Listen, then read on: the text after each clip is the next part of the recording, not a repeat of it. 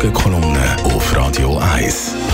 Guten Morgen. Jede Bewohnerin oder jeder Bewohner in dem Land kostet der Staat 30.000 Franken pro Jahr. Oder anders formuliert, jeder zahlt 30.000 Franken für Straßen, Schulen, soziale Wohlfahrt. Babys und Leute, die kein Geld verdienen und darum auch keine Steuern zahlen, mitgerechnet.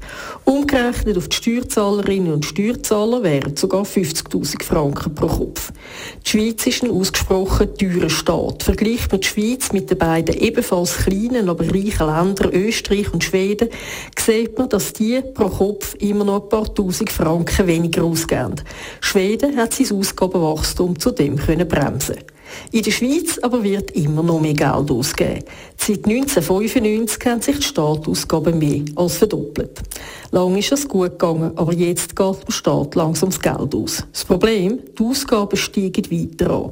Die Kosten für die AHV und Krankenkassenverbilligungen würden auch steigen, wenn die beiden Initiativen für eine 13. AHV und vergünstigte Prämie im März oder Urne nicht angenommen würden. Allein eine 13. AHV kostet mittelfristig 5 Milliarden Franken. Davon müsste der Bund 1 Milliarde übernehmen. Das alles tönt nach der Pandemie und der Staatsgarantie für die Grossbank CS nicht nach viel. Aber es ist viel. So viel, dass Karin Keller-Sutter, die Finanzministerin, angekündigt hat, der Bund müsse jetzt wirklich sparen. Zum Beispiel bei der ETH im Bereich Asyl oder bei Einlagen in verschiedene Fonds wie Bahninfrastruktur oder Regionalentwicklung.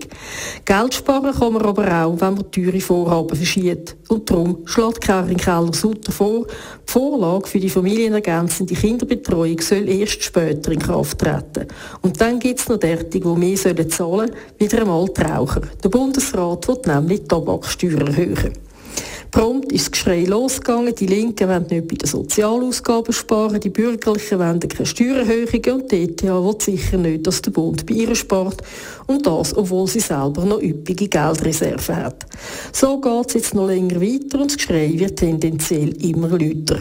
Wer aber weiß, was der Staat alles an Subventionen zahlt, angefangen bei Fachzeitschriften für Fischer oder Anhängerinnen vom heiligen Antonius von Padua, über Plodenkäse, Skilager, Herdenschutzhunde, bis zu einer Immobiliengesellschaft in Genf, die die Miete von steuerbefreiten internationalen Organisationen bezuschusst, bis zum Bund selber, wo seinen Angestellten im Schnitt für vergleichbare Jobs 12% mehr zahlt als Privatwirtschaft, also ein ganzer Monatslohn Mehr, der kann eigentlich zu keiner anderen Erkenntnis kommen als dieser.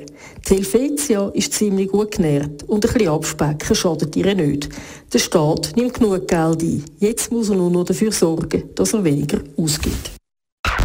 Die Morgenkolumne auf Radio 1.